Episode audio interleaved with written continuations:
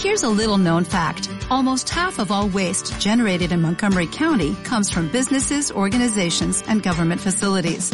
Reducing the amount of waste in your workplace will have a positive impact on our environment.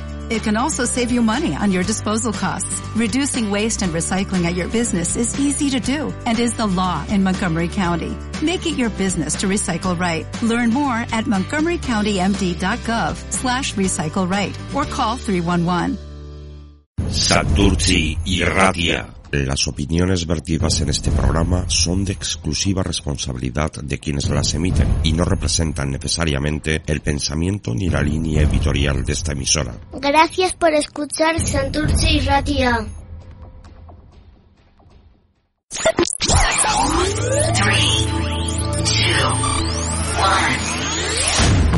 Santurci y Radia.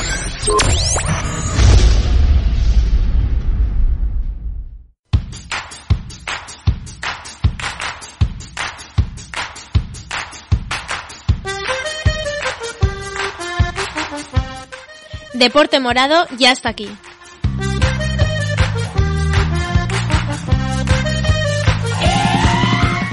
Temporada 2019-2020.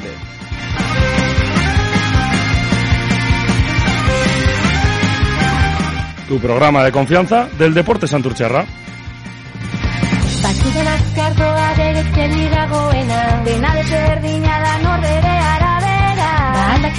Con Íñigo Núñez,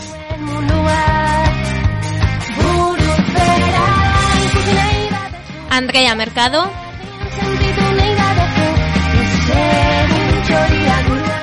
E Imanol Vilella.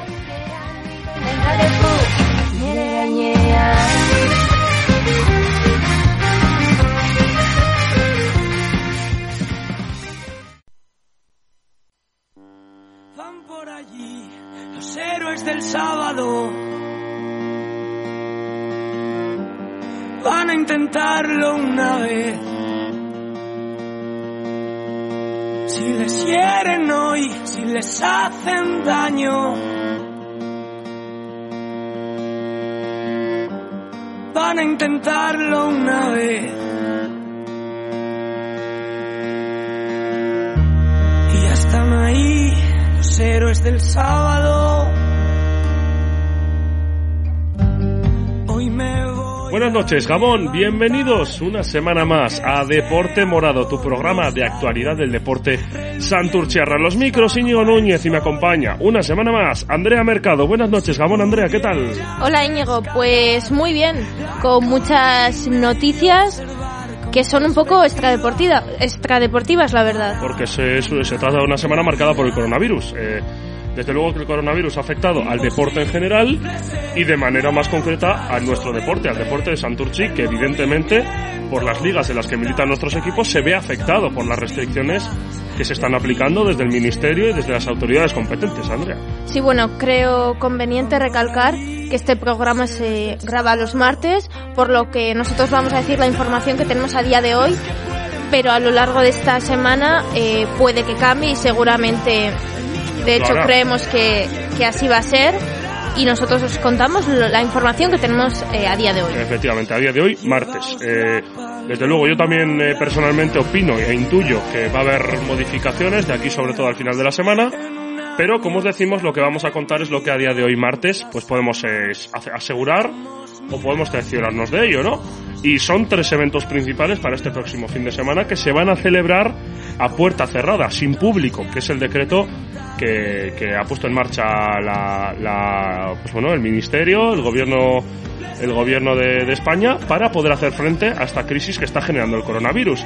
En este caso, se ven afectadas por su participación de competición de la Federación Española de Baloncesto el equipo de EVA este próximo sábado a las 18.45 en el Miquel Trueba ante el Paspiélagos. En principio se disputará a puerta cerrada. También sucederá lo propio con la tercera división, propiedad de la Federación Española de Fútbol y el partido que se va a disputar domingo a las 11 y cuarto en San Jorge entre el Santurchi y el Pasaya de tercera división.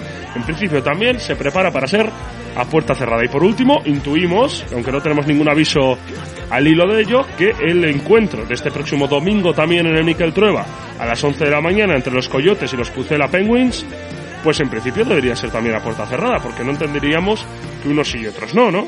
Sí, recordamos que estos eventos son los tres en Santurchi, lo volvemos a decir a puerta cerrada, pero de momento sí que se van a realizar. No va a ser lo mismo con el equipo cadete de baloncesto de Liga Vasca. Efectivamente, porque se da la casualidad, la circunstancia de que ese equipo va a disputar su partido en Vitoria y Mendizorroza va a estar cerrado. Las competiciones han suspendido en Álava, con lo cual el partido que tenía que disputar el cadete ante Araberri se suspende eh, o se aplaza eh, de una manera pues más o menos definitiva hasta que se encuentre una fecha porque recordamos que en Vitoria tanto colegios como universidades como demás puntos de encuentro de estas características se ven eh, cerrados, se ven limitados hasta dentro de 15 días. Así que pues esa medida afecta directamente al cadete Liga Vasca de Santurchi que no podrá disputar su encuentro este, este próximo fin de semana.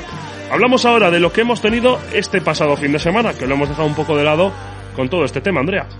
Sí, bueno, y como siempre empezamos, tenemos que empezar por el equipo EVA, que no tuvo su mejor encuentro, ¿no? No tuvo ni su mejor encuentro ni mucha suerte. Y perdimos por 64 a 60 ante el Goyerri, que era el penúltimo clasificado, que marchaba con seis victorias. Un encuentro que sí que teníamos que ganar, que tenía que ganar el equipo, pero bueno, pues eh, no salieron las cosas, eh, se dieron determinadas circunstancias que propiciaron que al final el equipo no terminase acabando, no terminase entrando en ningún momento prácticamente en ritmo de partido. Y eso propició pues que en un final igualado, que podía haber caído del lado de cualquiera, pues quizás Goyerri tuviese más precisión, más acierto, más suerte también, y se acabase llevando el partido. En en, eh, a fin de cuentas, pues una derrota que complica las cosas para el Santurci, que con esa victoria se habría colocado en una posición de privilegio para poder acometer esa salvación. Pero bueno, pues eh, si hay algo bueno de esta jornada es que el resto de equipos que iban empatados con Santurci tampoco han ganado el que iba inmediatamente por encima tampoco lo ha hecho y solo ha ganado Tabiraco que jugaba ante el colista filipenses y se ha acercado a una victoria de Santurci pero recordamos que Santurci tiene también el haberas ganado con eh, los cafeteros con lo cual pues esa es la única noticia buena con la que nos, podemos quedar del fin de semana y también eh, pues bueno un mejor estado de forma de Adrián López que llevaba arrastrando una lesión el gallego desde el principio de temporada y que bueno pues pudo dar un buen rendimiento en Goyarri a pesar de que no se consiguió lograr la victoria. Cambiamos de tercio cambiamos de deporte Andrea.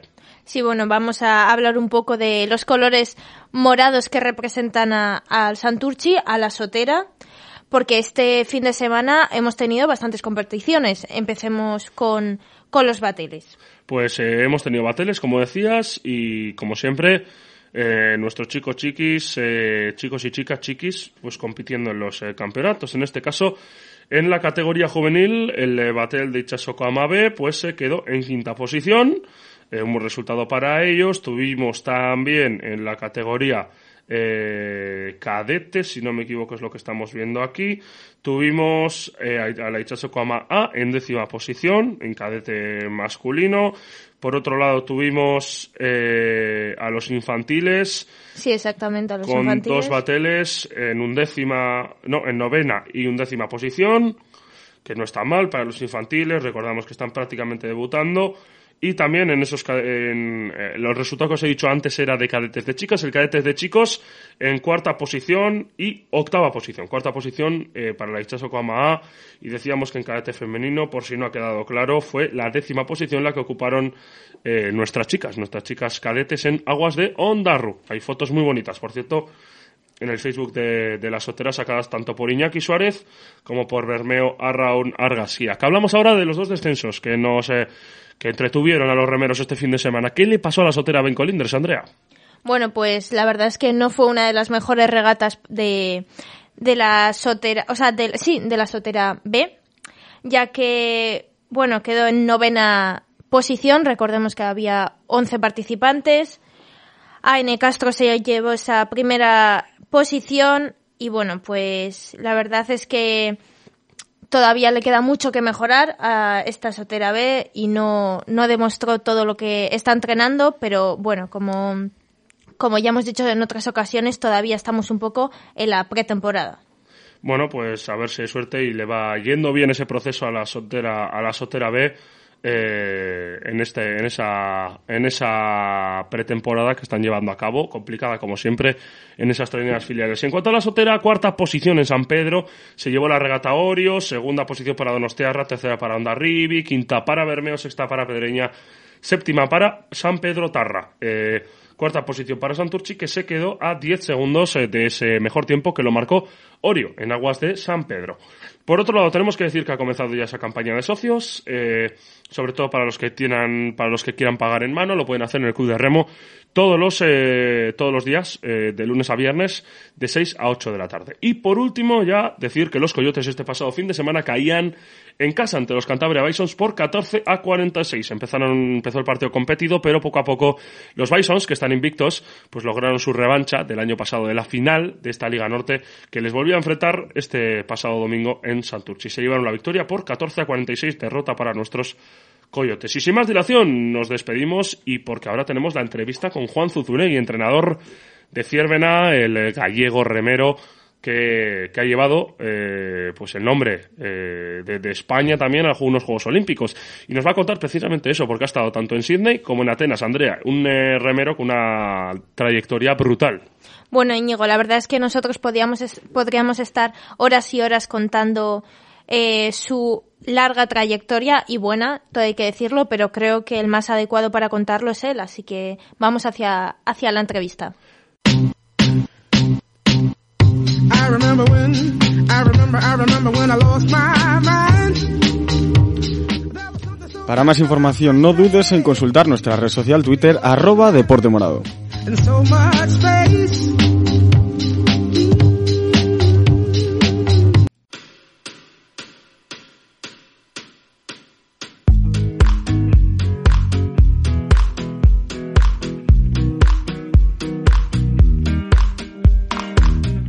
Esto es todo por hoy.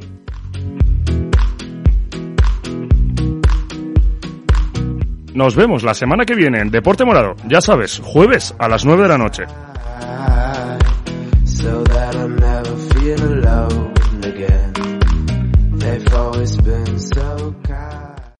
Bueno, pues como hemos dicho antes, hoy tenemos aquí presente en los estudios de Santurchi y Ratia y para Deporte Morado a Juan Zuzunegui, entrenador actual de la trainera de, de Ciervena, pero bueno, con una trayectoria muy dilatada y con un palmarés que podríamos estar varios minutos de la entrevista, eh, desde luego que contándolo entero.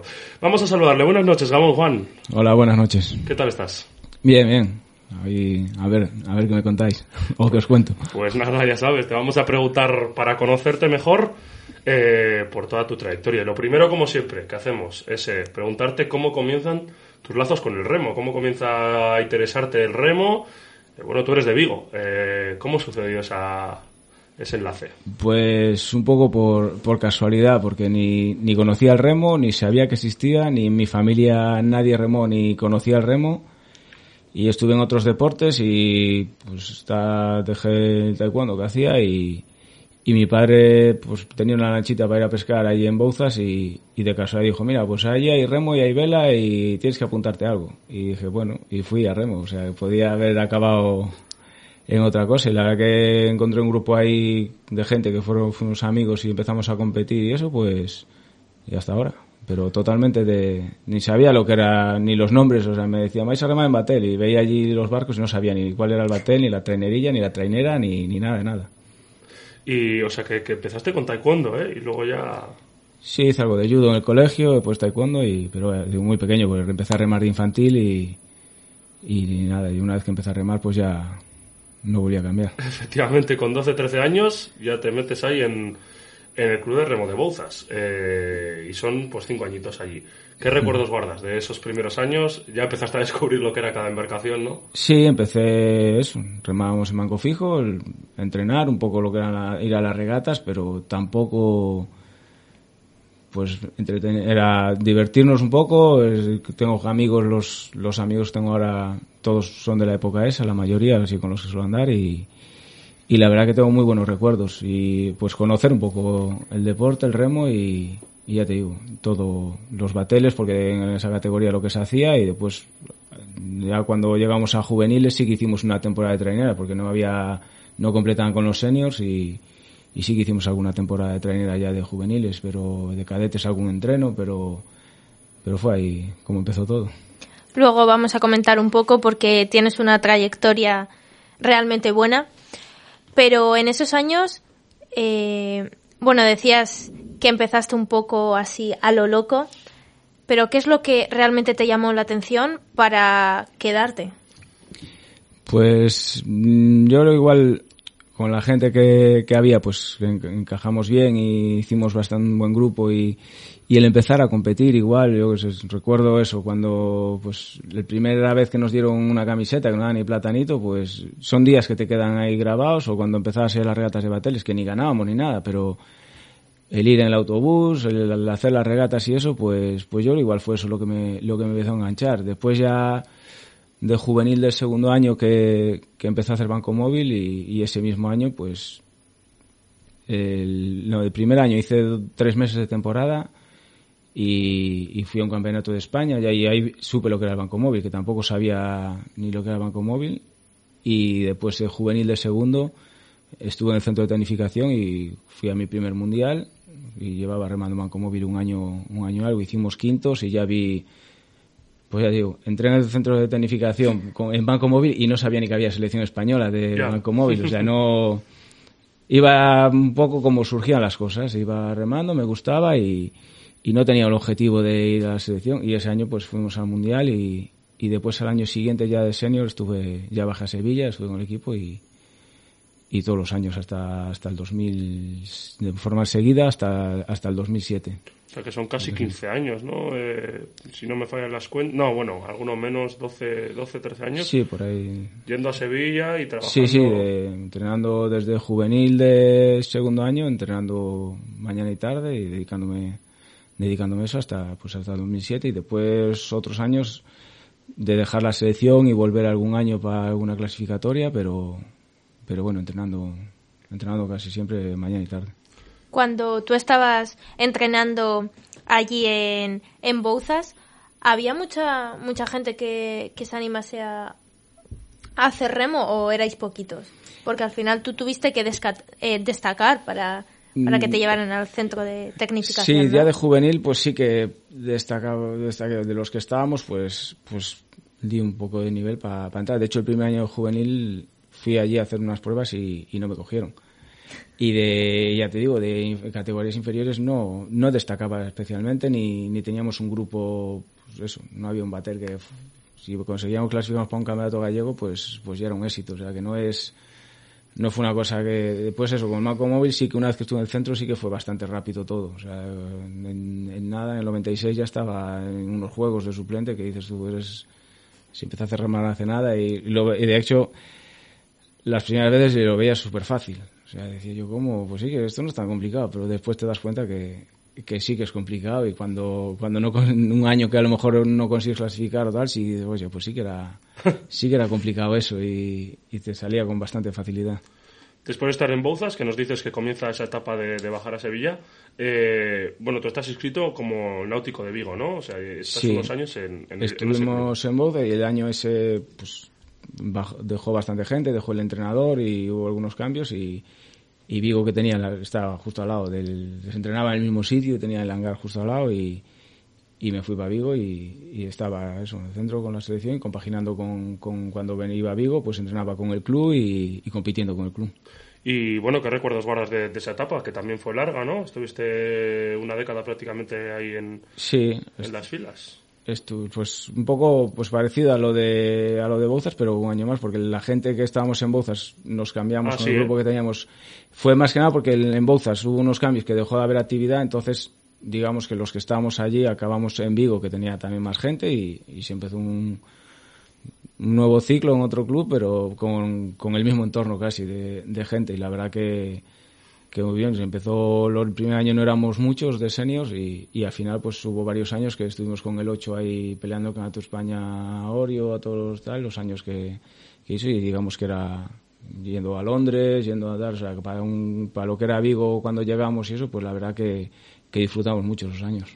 Un proceso lógico, ¿no? Al final, entonces eh, estabais, eh, estabais pues más o menos un poco la cuadrilla formada y, y, bueno, pues llega un momento en el que se para la actividad, cambiáis a Vigo y por lo que te iba a preguntar era precisamente por eso, ¿no? Eh, siempre que traemos aquí gente de remo, siempre nos dicen lo mismo, que el mayor apoyo para continuar siempre son eh, las amistades, los lazos de, de, evidentemente personales que se hacen una vez que se comparten tantísimas horas, ¿no? Con un cierto número de personas. Tú nos has dicho que ese primer grupo con el que empiezas en Bozas es a día de hoy, pues tus amigos. Con lo cual entiendo que también ha sido un apoyo fundamental, ¿no? A la hora de, de continuar. Sí, para poder para estar entrenando y todo, ya te digo, estando incluso estaba fuera y venía cuando iba a Vigo, estaba con ellos, pues competíamos con el club y siempre, incluso estando fuera, cuando venía y podía, hacía todas las regatas que podía con el club, entrenaba con ellos, competía con ellos y, y eso es lo que, digamos, pues me seguía enganchando. O sea, aparte de que tienes otros objetivos a nivel internacional, pero, pero sí que me llamaba ir al club y salir en el 8 y,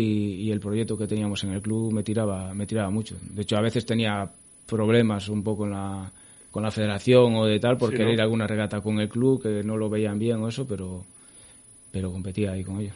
¿Trainera hacíais en, en, Vigo? Trainera sacamos varios años. Yo lo pasa eso, en verano estaba casi, casi todo el tiempo fuera y cuando podía, pues también las regatas que podía hacer. De hecho, el, en el 2006, cuando quedé en el esquí subcampeón del mundo, el primer el, mes antes del Mundial estaba en Bañolas, pero el mes anterior estaba en Vigo y hablaba con el entrenador y si había liga sábado y domingo, pues o hacía el sábado o hacía el domingo y lo, metía, digamos, como parte del entrenamiento y entrenaba en Tui en el esquif y después iba a Vigo, entrenaba en la trainera y hacía, hacía las regatas que, que podía sin...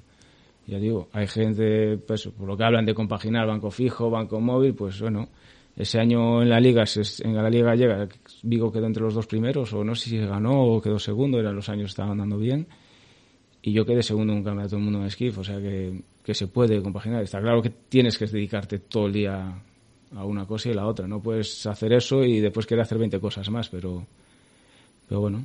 Tienes que querer compaginarlo, pero todo, todo se puede y encima quedando en muy buenas posiciones, como ya has dicho tú. Sí, a ver, el tema es compaginarlo y, dar buen nivel. Está claro que es lo que es exigente. Si vas a picotear en tres sitios y haces tres cosas mal, pues, pues digamos, pues no se puede compaginar. Está claro que para hablar de poder compaginarlo es dando un nivel. Si no, está claro que no se puede. Hablamos de, un poco más ya, nos metemos en, toda tu trayectoria, la, la personal, ¿no? La que has labrado pues para llegar eso a disputar dos Juegos Olímpicos y a muchos y a muchos logros y honores que evidentemente son admirables. Eh, ¿Cuándo te das cuenta un poco que decías que al principio te parecía todo muy sencillo? Eh, ¿En qué momento te das cuenta quizás que, puedes hacer de esto tu profesión, que puedes eh, pues dedicarte plenamente al remo? ¿Hay un momento o igual un punto pues, No es que no hubo un momento que dije, me voy a dedicar a esto, si ya te digo, fue surgiendo todo igual que cuando empecé a remar no sabía ni lo que era el remo, pues, pues después cuando me di cuenta estaba metido en el equipo nacional, estaba yendo a competiciones internacionales, al estar en buenos puestos pues tenía una beca y me podía permitir pues seguir remando y, fue un poco no hubo momento que dijera voy a hacer esto y pues digamos que me vi me vi ahí metido de repente casi. Y bueno pues lo disfruté y, seguí, y como me gustaba, pues, pues seguía entrenando para poder seguir ahí. Supongo que uno de, tus primeros objetivos sería con ese dos con ese dos por, si no me equivoco, eh, llegar a los Juegos Olímpicos de Sydney, ¿no? Sí, el, antes de Sydney estuvimos, bueno, el 4 sí, que entramos en, final un año y el año clasificatorio en el 99, pues nos salió mal mundial, una regata se nos cruzó en la, en la repesca y, y andando pues mejor que el año pasado incluso, que había estado en final, pues, pues no clasificamos. Y en el 2000 se vi una situación en el grupo de punta que no es, era la, digamos, la que veía más idónea para poder clasificar y, y me pasé al grupo de couple y, y bueno, pues conseguimos clasificar el doble en la repesca. Aparte estaba Polonia, que eran los campeones olímpicos sin clasificar también, que les había salido mal mundial. Entonces digamos que de las plazas, que, las dos plazas que había para Europa, una estaba cogida. Está casi cogida. De hecho, clasificaron ellos primero, nosotros segundos, y ellos quedaron campeones olímpicos después. Entonces, me decían que era un cambio arriesgado, pero, pero veía que era la opción más, más factible por el grupo que había y, la verdad que ese año pues clasificamos, quedamos novenos en los Juegos y, y que hicimos un cuatro school con el grupo de los cuatro que estábamos entrenando y quedamos terceros en el campeonato del mundo. Eh, bueno, te tengo que preguntar por esos primeros Juegos Olímpicos. O sea, te vas a Australia, que es que el remo te lleva a Australia, ¿no? O sea, al final es un sentimiento como que, de repente formas parte de la élite absoluta de deportistas, ¿no? A nivel mundial. ¿Qué, qué, recuerdos guardas de esos primeros Juegos Olímpicos? Sí, a ver, en el 96 fui de suplente. Sí, no Entonces ya un poco lo que es la parafernaria o todo lo que hay alrededor de, de la regata, pues ya lo ves, ya lo vives y y en los otros pues vas un poco para competir o para centrarte, pero mm, es una pasada porque por lo que es, por lo que supone y más por lo que era el deporte en Australia. Vas por allí, le decía, te decían, ¿qué deporte haces? Tal, remo. ¿Y en qué modalidad? O te, veían, ¿de remas de ligero, de pesar? Ya te veían, sabían más o menos en qué modalidad, pues, que era algo aquí impensable. O sea, aquí no te... Si es un entorno muy cercano al remo, sí saben, pero, pero allí gente de la calle, de ir en, la- el barco a ver algo por la bahía y gente de la calle te veía, sabía lo que era el remo, las modalidades, igual hasta sabía dónde podías competir y todo. Entonces, la verdad que, que una pasada, pues ver- vivir eso y después ya a nivel deportivo, a nivel de, de lo que supone, digamos que durante esas semanas, pues el remo es, es, es un deporte como de lo máximo, como, como todos los están los juegos, que es lo que nos pasa a todos los deportes minoritarios, que existen la- las dos semanas de los, de los juegos. Los demás, eh, los otros años, aunque vayas a un mundial y hagas bien, tiene algo de seguimiento, pero no, no lo que, lo que se vive en esas semanas. De todas formas, eh, ¿crees que te vino bien que en, noven- que en el 1996 pudieras ir como suplente para vivir esa experiencia ya previa y luego en el 2000 poder centrarte 100% a- al remo?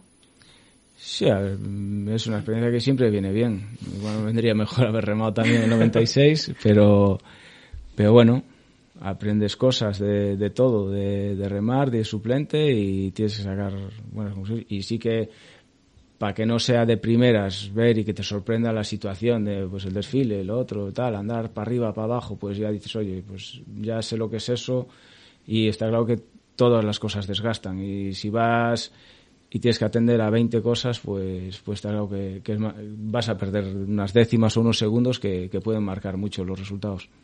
Bueno, y luego ya eh, toca Atenas, que es un poco donde consigues el diploma olímpico, que, que lo entiendo como, si no es el mayor, uno de los mayores logros de tu carrera. O no sé cómo lo considerarás tú a nivel personal. Sí, yo, a ver, a nivel en el juego está claro que, que es esa, porque fue un diploma y, y la verdad que bastante peleado, porque el año anterior habíamos andado incluso mejor.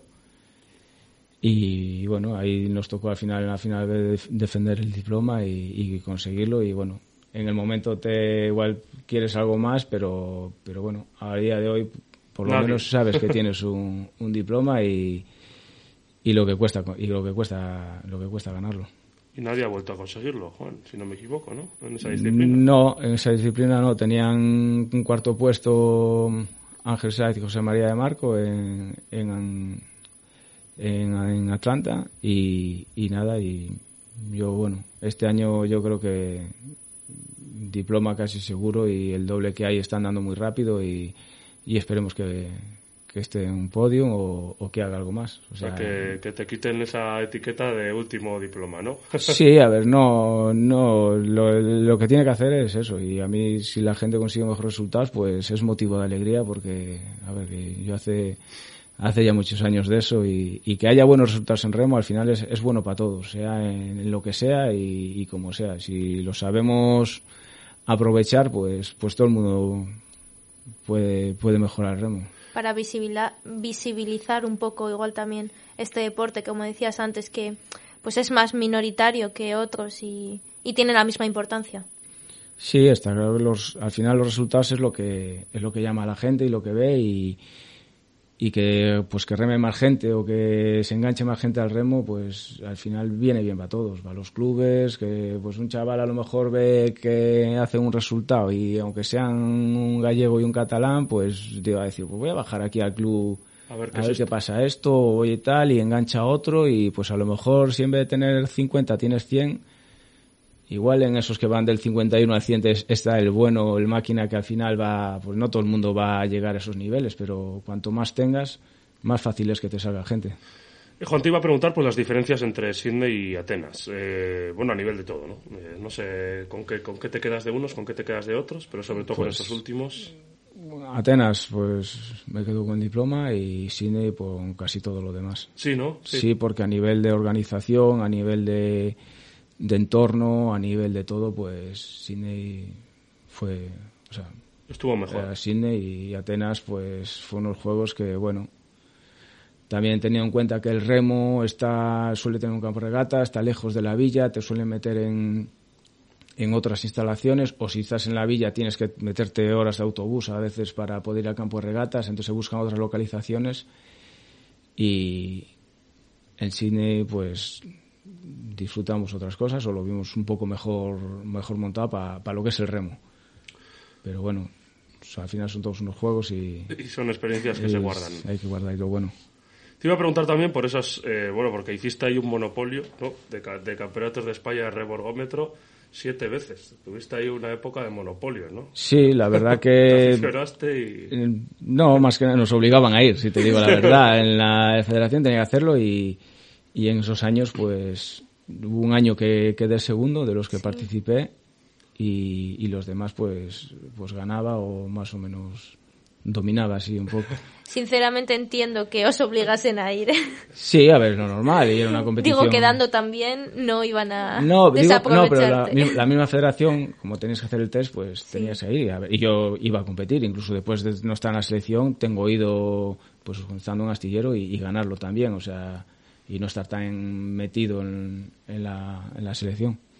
Bueno, pues eh, desde luego que, que- que yo creo que si hay una parte del remo, entre comillas, entre comillas, insisto, más aburrida, es el ergómetro, ¿no? Y a ti, bueno, pues parece que no te disgustaba en exceso. No, a mí me dice, sí, le gusta, ¿te gusta o le tienes el truco pillado? Yo no, yo entreno. Y a mí me gusta competir. Sí, O ¿no? sea, al final el ergómetro para me dicen, no, ¿y tú te gusta entrenar? Y me dicen, ¿te gusta entrenar? Y digo, a mí no me gusta entrenar. A mí si me dicen, va, tu cuerpo va a hacer el mismo efecto, va a estar igual de bien y va a estar en el mismo peso si te quedas en el sofá toda la tarde o si vas a entrenar, y digo, me quedo en el sofá toda la tarde.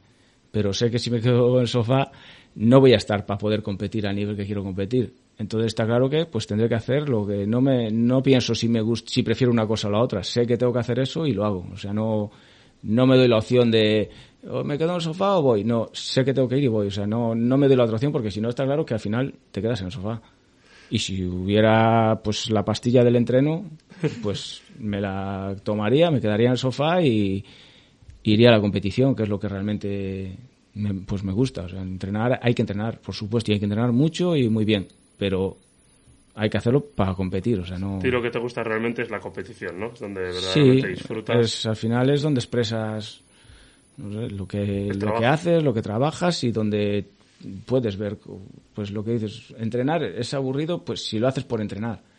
Pero también si entrenas para buscar algo para una competición, pues claro que estás buscando mil opciones, mil alternativas o mil cosas para para poder mejorar. Entonces ya ahí es cuando se hace algo más divertido. Si entrenas pues dices, tengo que hacer una hora de ergómetro, pues sí es aburrido. Pero si en esa hora vas buscando Tus objetivos. objetivos, cosas para mejorar a nivel técnico, a nivel físico, o te vas imaginando una competición o lo que sea, pues está claro que ahí puedes buscar una mejora y, y se te puede llegar a hacer algo entretenido. En mitad de todo, de todo eso de lo que hemos hablado, eh, bueno, pues hay mundiales, eh, hay medallas. ¿Tienes algún recuerdo concreto de algún mundial, de alguna regata que, que quizás te ha satisfecho particularmente y de alguna que quizás no lo ha hecho tanto y has acabado frustrado?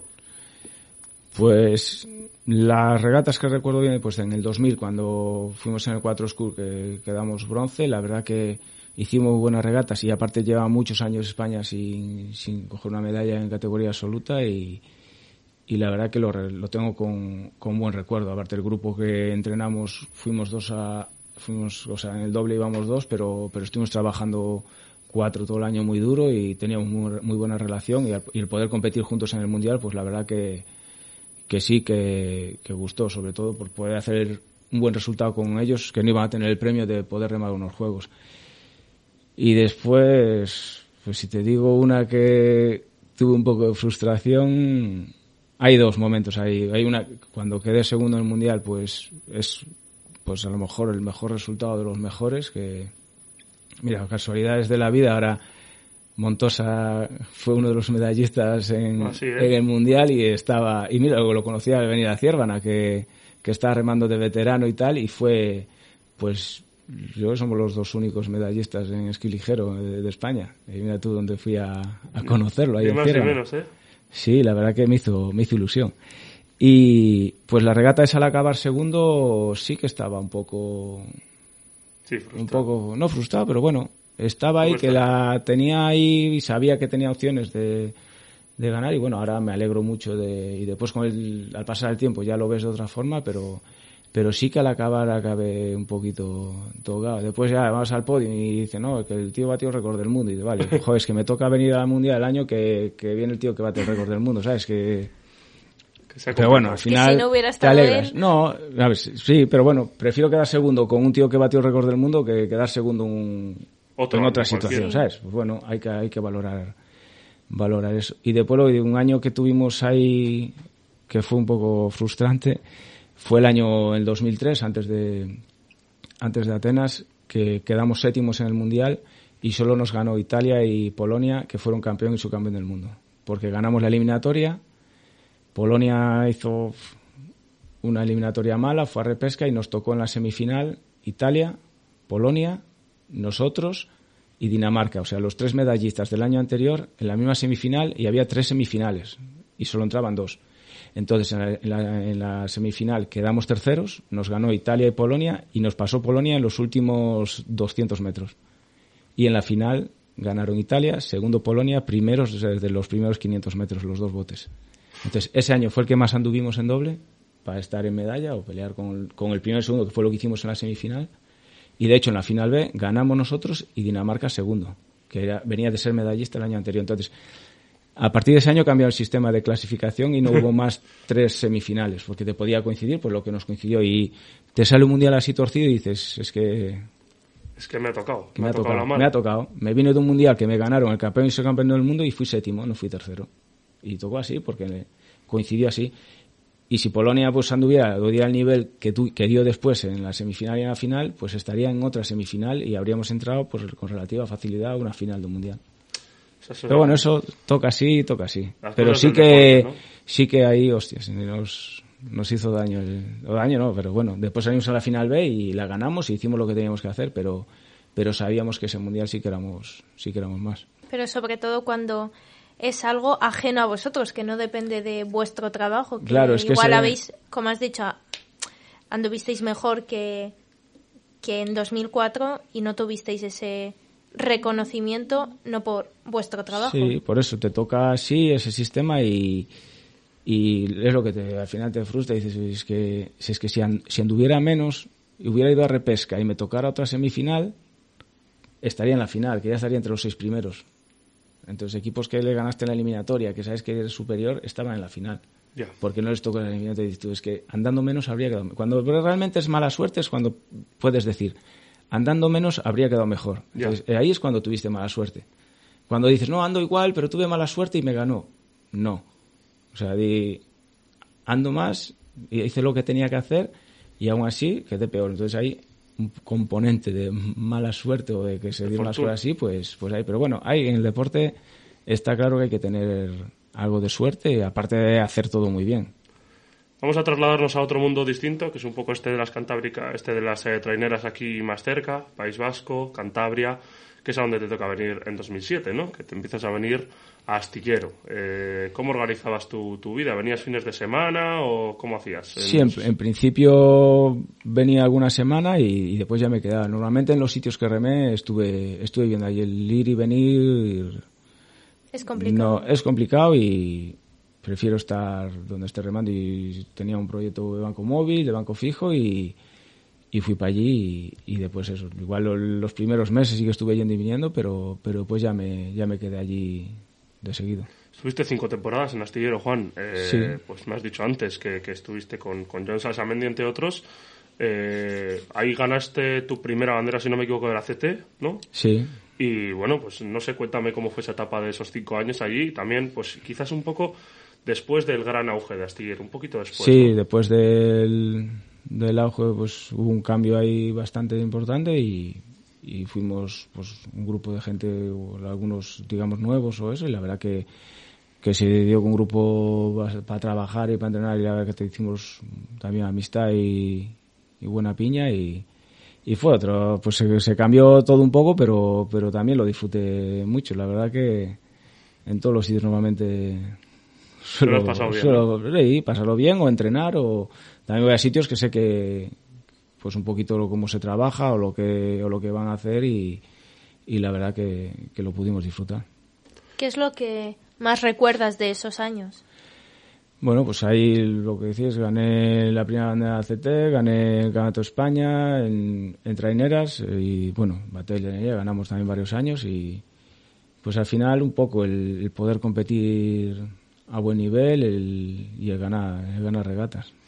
Eh, y empezaste a descubrir el mundo de, bueno, te iba a decir el mundo de la trainera, pero el mundo de la trainera este de aquí, ¿no? Que es un poco... Sí, digamos a meter más en serio en lo, en lo que es pues las traineras eh, de aquí en el entorno o en traineras punteras que puede para poder ganar campeonatos o andar en ligas o sabes andar bien no está claro que a nivel de banco fijo era había más nivel que pues que que había vivido hasta ese momento y, y bueno también ya te digo al final muchos me relacionan con el banco móvil yo empecé a remar el banco fijo y, y me gustaba y me gusta ahora y y ahí pues tenía un poco el, la posibilidad de compaginar las dos cosas y, y, y también disfrutarlo y conseguir pues eso, los primeros resultados así importantes en Banco Fijo. Y Andrea, luego le tocó un añito en Porto, un añito en Porto Valete, en la Sí, aquí le tenemos en Porto, en Ciervana, en Santurci. no lo hemos tenido. Eh, eso sí, no- sí, fue en 2013. Estuviste un año, supongo que te plantearon un buen proyecto, ¿no? Para esa temporada. ¿Cómo surgió el venir a Porto? Pues un poco, no sé, como todo, ya te digo, no fue algo muy... Era por cambiar un poco de aires, en Astillero pues había los problemas que, que había y... Que siempre Y hay, sí, lo que se hizo inviable el, el estar allí o el, el seguir allí y, y pues lo de Porto, no sé, me llamó la atención en ese momento, si te digo la verdad, no era ni era el más favorito ni era el más más tal, pero bueno. Y al final era romper bastante un poco con pues eso, con la gente que había remado porque no conocía a nadie, no pues y fue un poco yo creo por, por romper con todo lo que ya conocía y decir, venga, va, a ver qué es esto, algo totalmente diferente y bueno, pues fue un año, igual con ¿Ese la fue gente ¿El del- primer año de ACT de Porto o el segundo? el, creo que el segundo fue. Y bueno, pues también se- se- hicimos un año, bueno, para lo que se esperaba o lo que se contaba en Porto, igual no tal, pero bueno, tampoco se hizo...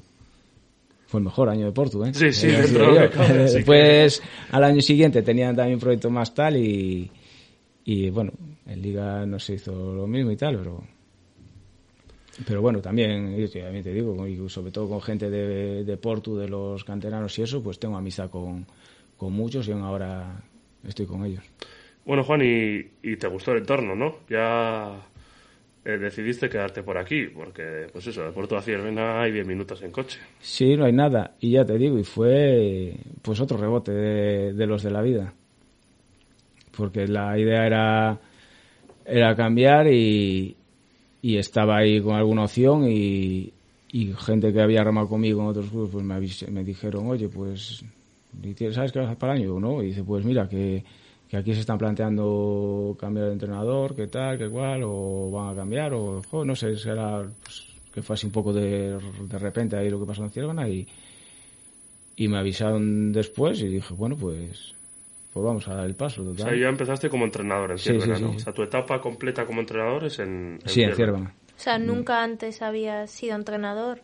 No, a ver, yo el- digamos que estudié me preparé para eso. Y en muchos de los clubes, incluso en Vigo, desde Vigo ya pues no bajaba a entrenar y me iba, o sea, por la forma de los clubes o lo que era, pues siempre tienes una responsabilidad un poco mayor o te implicas más en las cosas, entonces digamos que no era algo nuevo, conocía a gente de- del equipo de Ciervana y, y hombre, fue una, un poco arriesgado por parte de ellos y por parte mía, así un equipo ACT de repente, pero, pero bueno, salió bien la cosa y, Ya y ahí seguimos. Primero, esos primeros años asentándote un poco en, en la CT con Ciervena, ¿no? Y cada vez, pues un poquito el nivel, subiendo, sí, subiendo. ese año hicimos hicimos octavos, creo que hicimos. Hicisteis más puntos que el siguiente, ¿no? O sea, Sí, ese año estuvo... Sí, sí, ese año. Bien, al año siguiente, pues fue un año complicado, la verdad, y, y después el tercero, digamos que empezó ya, pues el ciclo que estamos viviendo hasta ahora, que se cambió ahí un poco de gente y, y cada año pues un puntito más o mantener. O sea, al nivel que estamos ahora está claro que, que de estar un poquito más arriba abajo pues te condiciona todo. Entonces intentando mantener el nivel que, que estamos dando y, y a ver. Juan, cuando entraste en Fiervera, ¿te imaginabas un proyecto de semejante enjundia? Quiero decir, entraste en Fiervera en 2014, ya son estabas en tu, tu sexta temporada, si no me equivoco. Sí, la séptima. La séptima temporada.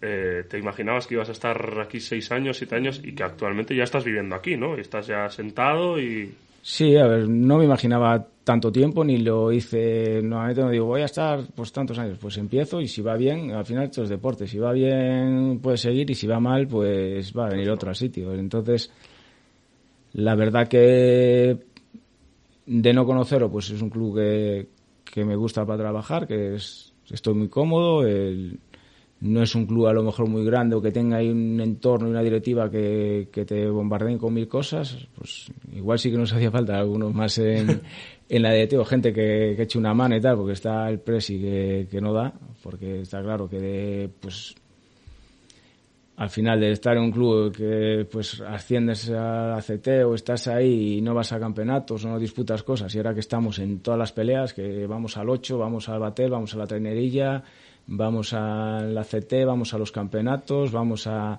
y es mucha es mucha actividad lo que cambió el club, o sea, tenemos muchísima más actividad que antes y, y claro, y vas con opciones o, o, queriendo hacerlo bien, entonces pues sí que supone un estrés y un, un desgaste mayor para pa todos, entonces yo está claro que si no hubiera eso igual no estaba tampoco, porque a mí me gusta me gusta competir y, me gusta estar a buen nivel, o sea.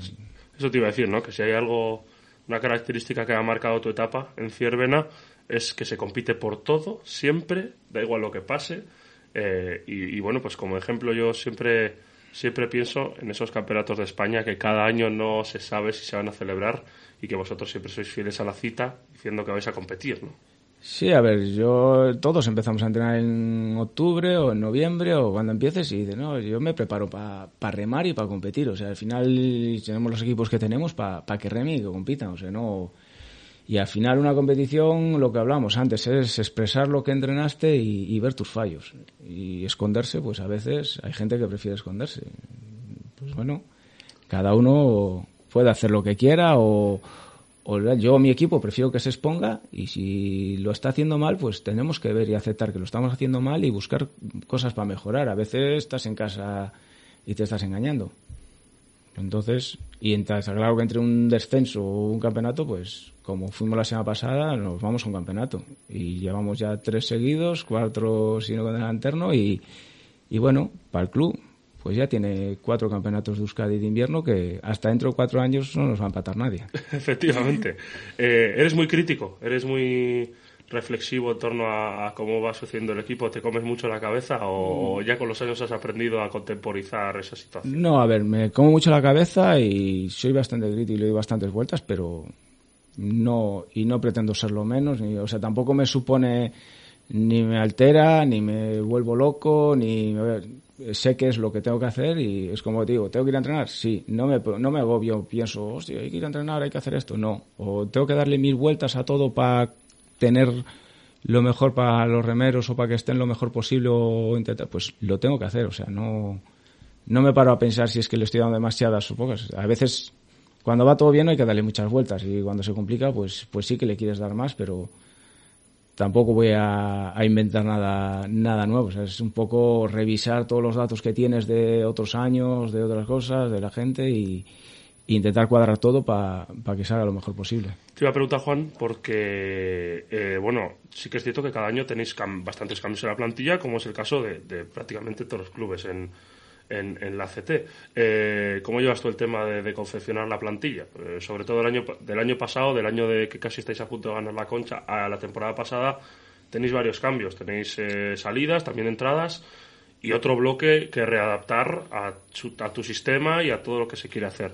¿Cómo llevas tú ese, ese proceso de confección y luego también de adaptación de la gente a tu trabajo? Sí, a ver, hombre, es un poco lo que, lo que quiere la gente. Igual también el cambio hace que la gente esté más atenta o más pendiente para adaptarse y, puede venir bien o está claro que es una complicación. Lo que interesa es tener un grupo que, que se mantenga, que no dé problemas, que te sigo un año y el otro y haciendo cada vez más piña, más grupo, más bloque y, y eso, pero eso tampoco es garantía de, de un resultado. Entonces, lo, pues ahora lo veo ya que hubo cambios y tal, pues lo que digo siempre, o sea, nosotros vamos a tener el mismo objetivo, vamos a tener la forma de trabajar, que al final lo que está demostrando es que lo que lo que funciona es la forma en la que se está trabajando. Está claro que los remeros aportan mucho, entrenan bien, hacen lo que tienen que hacer, pero pero de digamos de los primeros años ahora, igual la- el único que sigue la plantilla soy yo y los resultados pues más mejores. Está claro que, te- que intentas incorporar los mejores remeros y la mejor gente, pero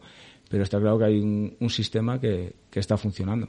Que con buenos remeros, igual, o con los mejores remeros, si el sistema no fuese el mismo o fuese peor, quizá no, est- no estuvierais consiguiendo eh, los resultados que tenéis ahora mismo, ¿no? Sí, a ver, está claro que hay que tener un buen sistema, hay que hacer todo muy bien y hay que tener buenos remeros. O sea, no nadie, no nos vamos a engañar, no digo que solo sea eso. O sea, el- digamos que el- la forma de, de hacer ahora una temporada empieza ya pues buscando un poco lo, lo que te hace falta. Tampoco, igual tienes remeros muy buenos y son todos de una banda. Entonces dices, no, no me vale, o son todos pesados, o son todos ligeros. Entonces tienes que buscar un poquito confeccionar un poco lo que lo que te gusta a ti para que la trainera pueda salir en, en como tú quieres pues de peso de, de cosas de todo entonces hay que andar a- hay que afinar ahí y después aparte de eso empezar a trabajar mucho para que salgan los resultados Juan, al hilo de ese sistema, eh, yo creo que tú eres eh, respetado, admirado, pero también temido por tus entrenamientos extenuantes, ¿no? O eso digo. No, si, ¿O si estamos entrenando pues bien, normal, o sea, más o menos ahora tampoco hay unas diferencias de, de preparación de que uno entre una burrada o tal. De hecho, tengo gente que estuvo en clubes de RC y me dice, si allí entrenamos más.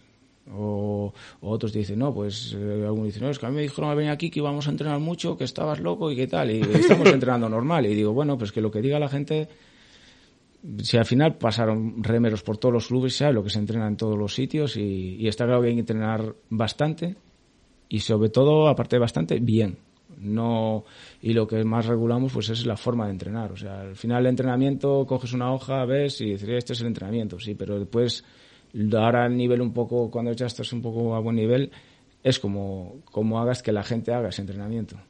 O el nivel de exigencia, en el momento y hay que medirse bastante y, y bueno, tampoco entrenamos lo es un lo poco una leyenda, Íñigo. Sí, es un poco una Será. leyenda. No, de leyendas hay a patadas. Hay ahí, y rumores. sí.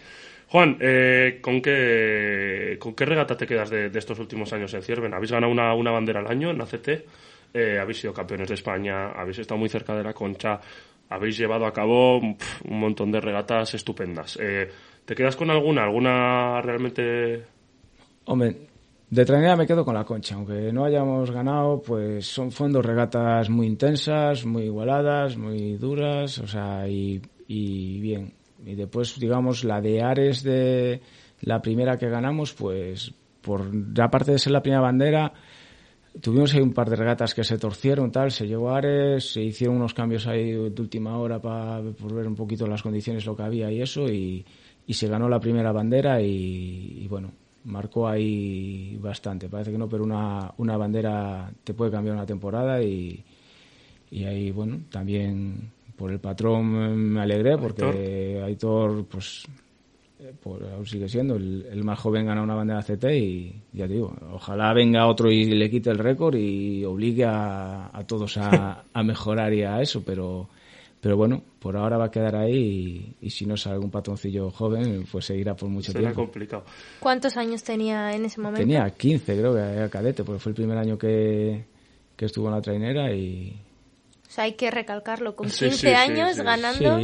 No, y la gente le dio mucho bandera. bombo y me decían, "Jo", y, y de hecho mismo en el club dije, hay que poner a este, decirme, porque al principio tenían dudas si por normativa, porque pone, hay que tener ser mayor de edad, excepción del patrón, y dije, a ver si nos lo van a echar para atrás después, y no, ya había un precedente que, que era Granberry, que, que había remado también con siendo menor de edad en la CT, y, y una vez que dijeron eso, pues les dije, no, no, decídmelo ya porque quiero empezar a prepararlo para para la CT. Y yo me decía, pero es muy pequeño, es muy tal. Digo, a ver.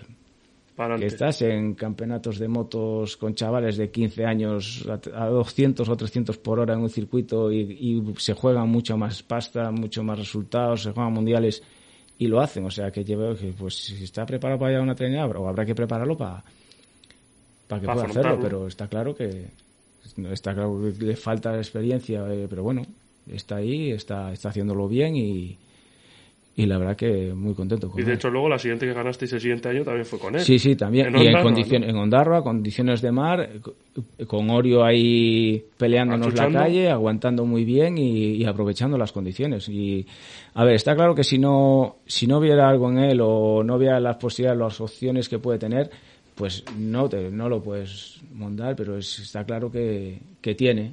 Tiene y entonces pues hay que aprovecharlo y, y si no le das la oportunidad pues pues igual también lo pierdes o sea que al final es él está trabajando bien, está, está centrado y, y tenemos, esperemos que tengamos patrón para muchos Pa' años muchos ahí.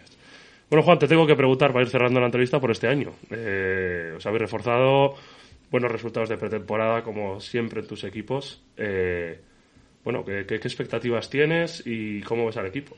Pues bien, nos falta aún bastante por, por mejorar y afinar y preparar cosas, pero, pero bueno, un poco lo de estos años, mantener el nivel y, pues, y estar competitivos, estar peleando en la tanda de honor como estuvimos estos años y, y en los campeonatos pues, pues poder disfrutarlos. Después si se te tuercen, pues si ese la lías, pues habrá que pensar en, en el siguiente, en mejorar, pero, pero está claro que, que el objetivo es estar peleando por todo. A competir como siempre, ¿no? Desde ahora hasta septiembre, todo lo que haya. Sí, todo- a ver, está claro que tienes que elegir en unos momentos y no vas a ir en las mismas condiciones a, a todas las competiciones, pero pero digamos las que las que nos pueden por pues te marca la temporada. Si empieza la liga y te ves ahí que estás primero o segundo o que estás en dos puntos todos, pues está claro que tienes que, que apretar un poco por la liga. Y si ves que pues te descuelgas un poco de la liga, pues está claro que puedes jugar más pensando en otras cosas. Pero eso hay que ajustarlo un poco, ponerte ahora de primeras, pues yo voy a por la concha o yo voy a aportar, al final es un riesgo, porque igual se te pone en la liga a tiro y ¿qué haces? ¿La vas a tirar? O sea, tienes que, de primeras tienes que ir preparado para todo y después ya, si tienes que ir descartando y eligiendo, pues ya habrá que descartar y elegir. Y ahora mismo en estas competiciones de pretemporada, por decir así, que se están realizando, ¿cómo ves al equipo?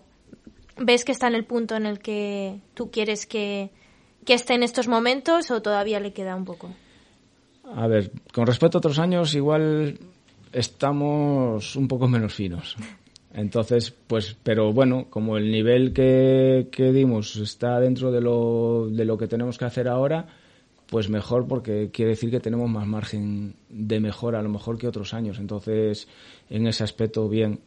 La gente está entrenando bien, se está, está haciendo lo que tiene que hacer y, y ya digo, siempre los resultados estos no es que te digan nada, no, pero, pero bueno, si va la cosa, digamos, por el camino que tiene que ir, te da tranquilidad para seguir por el camino. Está claro que si, se te, si ves cosas muy malas o ves cosas que se desajustan mucho a lo que tú podías esperarte, pues sí que tienes que, pensar en ajustar o reajustar un poco el, camino por el que hay que ir, pero pero viendo un poco lo que pues lo que estamos haciendo y, cómo fueron los descensos o el campeonato un poco más o menos con lo que tienes que ver pues pues es seguir con, tranquilidad y hasta el final Pues nada, Juan, te vamos a dar muchas gracias por haberte acercado aquí a Santurchi, a estos estudios de Santurchi Ratia y para Deporte Morado.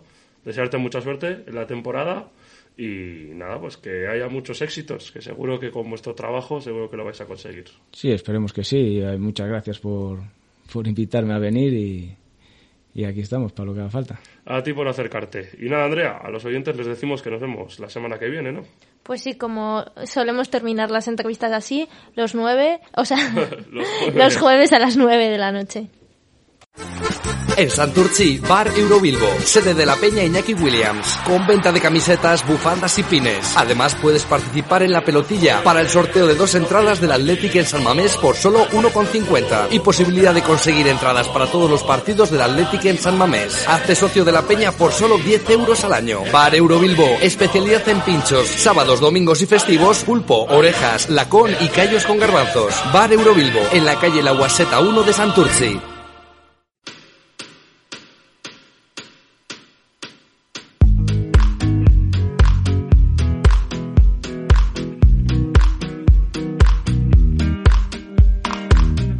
Esto es todo por hoy.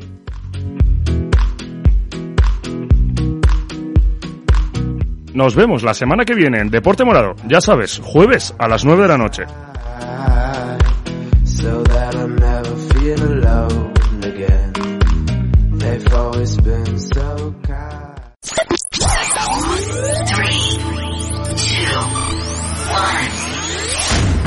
Saturday